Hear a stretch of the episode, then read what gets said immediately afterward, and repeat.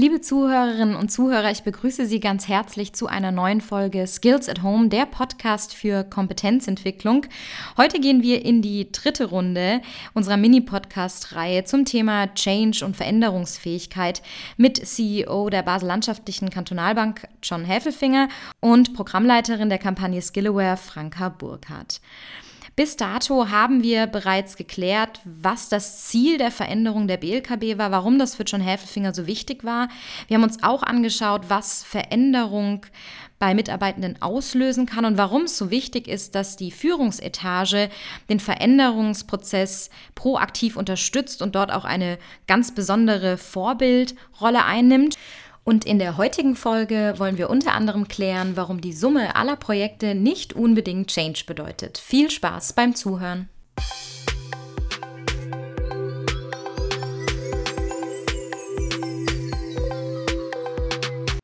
So, wir sind beim dritten Podcast mit John, der heute darüber sprechen wird, was denn Projekte, Innovation, mit Veränderungen zu tun hat und wo sie sich vielleicht sogar in irgendeiner Form widersprechen. Und ich begrüße dich ganz herzlich, John, zum dritten Teil unseres Podcasts. Herzlichen Dank äh, und guten Tag. Wie geht's dir? Ja, super. Geht mir sehr gut. Wir sind momentan in, innerhalb von der Organisation äh, gerade in unserem Bonusprozess oder im Prozess, wo wir die variable Vergütung auch diskutieren. Äh, das ist ja sehr spannend, wie in einer BLKB das anders funktioniert als äh, zum Beispiel bei einem vormaligen Arbeitgeber. Sehr spannend. Ja, ich kann mir vorstellen, dass die Boni auch ein bisschen weniger hoch sind als bei Großbanken. Tatsächlich ist es so. Also wir, wir, wir bezahlen natürlich extrem gute, leistungsorientierte Saläre. Aber ähm, es ist tatsächlich so, dass viele Mitarbeitende, bei, die bei uns arbeiten, extrem intrinsisch motiviert sind und extrem viel Erfüllung daraus nehmen, dass sie bei uns eine massive Kompetenzentwicklung durchlaufen können und auch so an ihrem Marktwert arbeiten. Das heißt, ähm, Bonus selber ist wahrscheinlich das, was die Leute auch jeden Tag hier lernen. Intrinsische Motivation, ein wichtiger und nachhaltiger Faktor für die Leistungssteigerung und Leistungssicherung. Wir gehen damit schon ein bisschen in das heutige Thema rein. Und nämlich, wenn man Organisationen sieht, die sich einen Change auf die Flagge geschrieben haben, dann kann man normalerweise da reingehen und findet eine Tonne von Projekten und Innovationsvorhaben, die sich dann meist auf, auf Produkte oder auf Prozesse äh, konzentrieren, Digitalisierung. Und dann läuft das mehr oder weniger gut durch, auch in nützlicher Frist. Die DNA ist am Schluss aber nicht zwingend eine andere, weil man kann etwas anderes tun, ohne jemand anderen zu werden. Was sagst du dazu, wenn du die BLKB anguckst? Sag, habt ihr das auch so gemacht? Ja, also ich meine, wir haben gleich zu Beginn, als wir äh, in, in einen Change-Modus gingen als Organisation, haben wir uns natürlich, äh, das ist natürlich auch immer verbunden mit einer Aufbruchstimmung, da will man Neues und da sind natürlich so Projekte etwas total Handfestes, die einem helfen äh, zu symbolisieren, dass man etwas Neues will.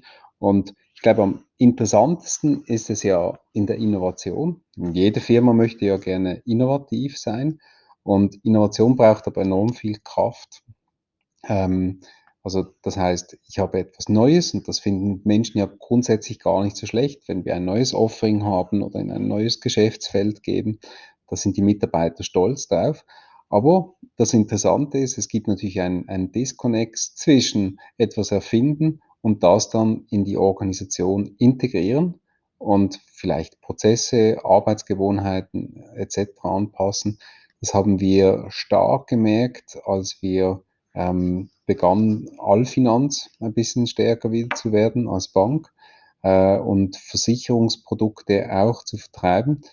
Und da war der Innovationsteil war ein Element, das zu integrieren war aber eine extrem viel schwierigere Thematik.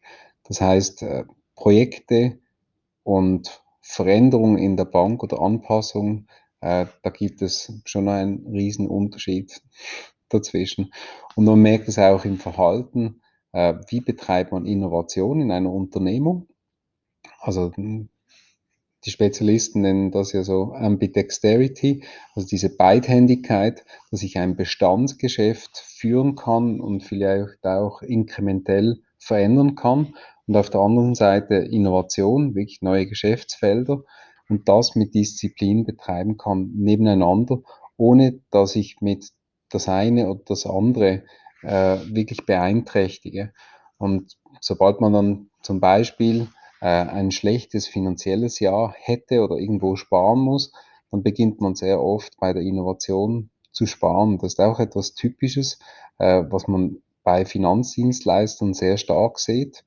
Äh, und wenn man da aber die Lehre zieht aus zum Beispiel der Pharma, die natürlich über Jahrzehnte so funktioniert hat, weiß man, das sollte man nicht tun. Ich finde das eine, eine Disziplin, das ist auch ein wichtiger Change für uns als Organisation, äh, dass wir eben genau Projekte mit Kraft zu Boden bringen und diszipliniert bleiben.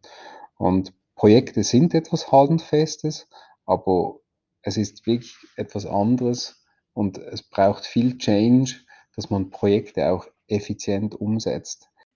Für unsere Zuhörerinnen und Zuhörer ist vielleicht hier noch wichtig zu verstehen, falls Sie nicht in einer Bank oder einer Großorganisation arbeiten, dass Projekte sich normalerweise für die Leute im Tagesgeschäft dadurch äußern, dass sie einfach noch mehr zu tun haben, weil sie das Alte gewährleisten müssen, also das bisherige, und das Neue integrieren, erarbeiten, integrieren müssen. Jetzt Projekte an sich sind ein guter Spielplatz für, für neue Verhaltensweisen, für neue Fähigkeiten und Kompetenzen. Gibt es aber zu viele von den Projekten, kann das auch sein, dass die Ressourcen so absorbiert sind, dass eben der Change im Sinne einer Verhaltensveränderung, eben dieses Schmerzhafte, was wir letztes Mal diskutiert haben, dieses Loslassen gar nicht mehr passiert, weil die Leute ja in, in diesem Tagesgeschäft kombiniert mit diesen Projekten völlig untergehen. Wie siehst du das schon? Wie kann man das verhindern? Wie kann man verhindern, dass Projekte statt ein optimales Spielfeld ähm, zu einer Überlastung werden? Mhm. Hey, ich meine, okay, wenn ich, wenn, ich, wenn ich irgendwie mich motiviere zum Sport treiben, die meisten Menschen kaufen sich dann eine neue Ausrüstung ähm, und kaufen sich ein paar neue Turnschuhe und das motiviert sie dann irgendwie wieder joggen zu gehen. Und ich glaube, so ist es auch bei Change, dass man sagt, okay, wir brauchen ein Projekt, das das irgendwie symbolisiert. Das ist das eine, äh, aber das beantwortet deine Frage nicht. Die Frage ist ja dann, was muss ich machen, damit es nicht zu viel wird? Also A, äh, nicht nur von den Ressourcen, die dieses Projekt gut bearbeiten, äh, sondern eben auch von, von der ähm, der Mindset-Change-Thematik, also passt das auf eine Organisation, äh, kann die Organisation das absorbieren? Wir haben am Anfang, zu Beginn haben wir immer nur so Ressourcenplanung innerhalb von der Organisation ge gemacht, weil wir sagten, wenn wir etwas tun, dann möchten wir es auch auf den Boden bringen. Also alles, was neu ist, das muss durchdacht sein, das muss irgendwie auch gut umgesetzt werden und die Menschen müssen dann relativ schnell einen äh, ähm, etwas Positives daraus nehmen können. So haben wir das Ganze geplant, hat es einen Strategiefit, was wir machen. Äh, können die Leute das überhaupt absorbieren? Also die Planung der Ressourcen war extrem wichtig, weil ich finde nichts schlimmer, als in einem Change so wirklich Projekte zu beginnen und sie dann abzubrechen, weil das, äh, das torpediert die gesamten Veränderungen der Organisation und wirft die Organisation dann auch massiv zurück. Du hast angesprochen, dieses, es ist nicht nur die Menge der Projekte, die die Ressourcen belastet, sondern auch, was verlange ich eigentlich von den Leuten? Also ist eine Innovation in dem Stand, wo sie heute sind, überhaupt fassbar für die Leute? Ist eine Veränderung fassbar? und vor allem auch, wenn sie sich dann entwickeln müssen, sich verändern müssen, ihr Verhalten anpassen müssen, ist das in der Zeit, bis das Projekt implementiert ist, überhaupt möglich? Und hier habt ihr ja eine ganz interessante, sehr große Projektlandschaft, was das Thema Front-to-Back angeht. Möchtest du uns davon erzählen? Ja, also ich meine, wir haben zum einen haben wir gemerkt, als Bank, also sind wieder drei äh, Überzeugungen zusammengekommen und ich finde, das war das so mitunter das mächtigste Projekt, äh, welches wir momentan angehen. Das heißt NLOM, wir nennen das New Level Operating Model und das hat eben so drei Motivationen gehabt. Die erste Motivation war die, dass wir gesagt haben, wir möchten moderne Berufsbilder anbieten als Bank. Es gibt aber einen Teil, also der, den Operations-Bereich, äh, der, also der Abwicklungsbereich der Bank, äh, der zunehmend durch die Digitalisierung auch verändert wird. Und wir möchten unseren Mitarbeitern ein, ein zukunftsorientiertes Berufsbild bieten können. Ich möchte nicht die Verantwortung übernehmen für eine Unternehmung oder für Teile der Unternehmung, wo ich nicht mit Sicherheit sagen kann, dass die Mitarbeiter in fünf Jahren wirklich noch denselben oder einen, einen tollen Job machen können und ihren Marktwert halten können. Das war ein Teil. Das zweite war die Frage nach dem Stolz dieser, dieser Bereiche. Also haben Abwicklungsbereiche innerhalb einer, einer Organisation wirklich eine, eine, eine Riesenmotivation, weil Ende Jahr stehe ich ja dann vor den Mitarbeitern und sage ihnen, hey, wir haben wieder super gut gearbeitet, viele Hypotheken gemacht, gute Beratungsprozesse implementiert, viele Kunden begeistert. Äh, ich werde aber nicht sagen, äh, und ganz viele Konti eröffnet oder äh, eine Hypothek toll abgewickelt, keine Fehler gemacht, sondern das sind ja wie, wie Hygienefaktoren. Also haben wir die Menschen aus der Abwicklung oder aus den Support-Einheiten näher an den Kunden bringen wollen. Das war der zweite Teil. Der dritte Teil war wir brauchen mehr Zeit in der Beratung bei den Kunden, weil die Geschäftsvorfälle auch komplexer werden. Also brauchten wir mehr Beratungszeit. Also haben wir gesagt, okay, wir verändern unsere Wertschöpfungskette. Anstatt dass wir einen Abwicklungsbereich in der Bank haben, geben wir den Mitarbeitern, die das machen, plus den Mitarbeitern, die die Front direkt unterstützen, also so Front Support, geben wir ein neues Rollenbild. Wir schaffen ein Sales Mid-Office, also eine wirklich kundenorientierte äh, Abteilung, die die Kunden beraten, aber auch direkt die Kunden unterstützt und spezialisiert ist auf eine extrem gute Unterstützung der Abwicklungsprozesse rund um Themen, die sie haben. Und das ist äh, von, der, von der Überzeugung her, war das natürlich etwas ganz Tolles, dass wir das machen dürfen für die Mitarbeiter selber natürlich im ersten Moment etwas Bedrohliches. Vielleicht weißt du mehr äh, jetzt über, was das auslöst. Du bist ja auch spezialisiert auf Operations als solches und weißt, äh, was das bei Menschen effektiv auslösen kann, oder? Wir haben tatsächlich äh, im Projekt IG Ops uns sehr viel mit dem beschäftigt, wie Operations in Zukunft aussehen könnte oder sollte und was das auch für die Leute bedeutet, die jetzt diese Arbeit machen. Wir haben sehr viel darüber nachstudiert, wie sie aktuell eigentlich aufgestellt sind und dass das auch historisch bedingt ist. Also diese sehr zurückhaltende, sehr pflichtbewussten Einheiten im Backoffice, die da Tag für Tag eigentlich die Arbeit machen für die Bank, die aber von außen kaum sichtbar sind Wobei man immer noch sagen muss, dass die Banklizenz ähm, natürlich auch damit zusammenhängt, dass man abwickeln kann. Also Operations ist eigentlich systemkritisch. Nichtsdestotrotz haben diese Leute vielleicht nicht so diese Bühnenpräsenz und haben sich eigentlich vielleicht so auch ein bisschen damit abgefunden, einfach so routinemäßig diese, diesen Ablauf zu machen. Und jetzt kommt die Digitalisierung und nimmt ihnen einen Teil ihrer Arbeit weg, den Teil, der, der standardmäßig durch eine Maschine abgewickelt werden kann, und eröffnet ihnen natürlich die Chance, eine völlig neue Rolle einzunehmen. Eine Rolle, wie du gesagt hast, des Spezialisten, eine Rolle von, von Front-to-Back-Denkern, die wirklich verstehen, was nachher im Hintergrund auch passieren muss, die auch die Technik verstehen, die da läuft. Eigentlich eine Chance, aber natürlich für viele auch eine Herausforderung, weil das sind völlig neue Kompetenzen, nicht nur im Fachkompetenzbereich, auch in den transversalen oder Peripherkompetenzen. Und ich glaube, daher kommt dann auch diese Furcht, die sie teilweise haben. Mhm, absolut. Ich meine, wir haben, wir haben das Projekt, da haben wir uns, äh, und das ist wirklich auch ein, ein Element, wir haben uns als Bank extrem der Transparenz verschrieben. Also wir möchten das letztlich überall haben am Schluss, äh, sei es bei den Kompensationen, sei das bei Entwicklungsprozessen von Mitarbeitern.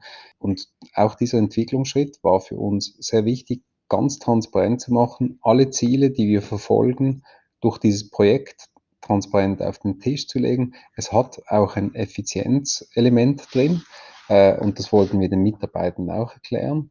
Ja, wir werden wahrscheinlich genau für das äh, in Zukunft weniger Mitarbeitende brauchen, aber wir brauchen sie für andere Elemente in der Bank und wir helfen euch in der Entwicklung. Wir geben euch Zeit und Raum, euch zu entwickeln. Und das hat, und wir sind sehr erfolgreich unterwegs mit diesem Projekt. Das dauert noch. Äh, wir haben das aber auch zusammen mit den Mitarbeitern verfolgt äh, und haben gesagt, okay, wir nehmen uns die Zeit. Wir möchten das nicht als Reorganisationsprojekt innerhalb von Wochen oder Monaten umsetzen. Nein, wir nehmen uns sogar Jahre Zeit, weil das ist so fundamental, diese Veränderung, dass es halt auch immer wieder diese Iterationen braucht und die Überzeugung und Erfahrung der Mitarbeiter, die total berücksichtigt wird bei diesem Projekt. Und das verändert natürlich die, die Substanz des Projektes. Also wenn du mich gefragt hast vorher, ja, wie werden Projekte angenommen und ist das schwierig? Ich glaube, diese stete Kommunikation und die Sicherheit der Mitarbeiter, zu jedem Zeitpunkt zu wissen, was die Unternehmung bezweckt.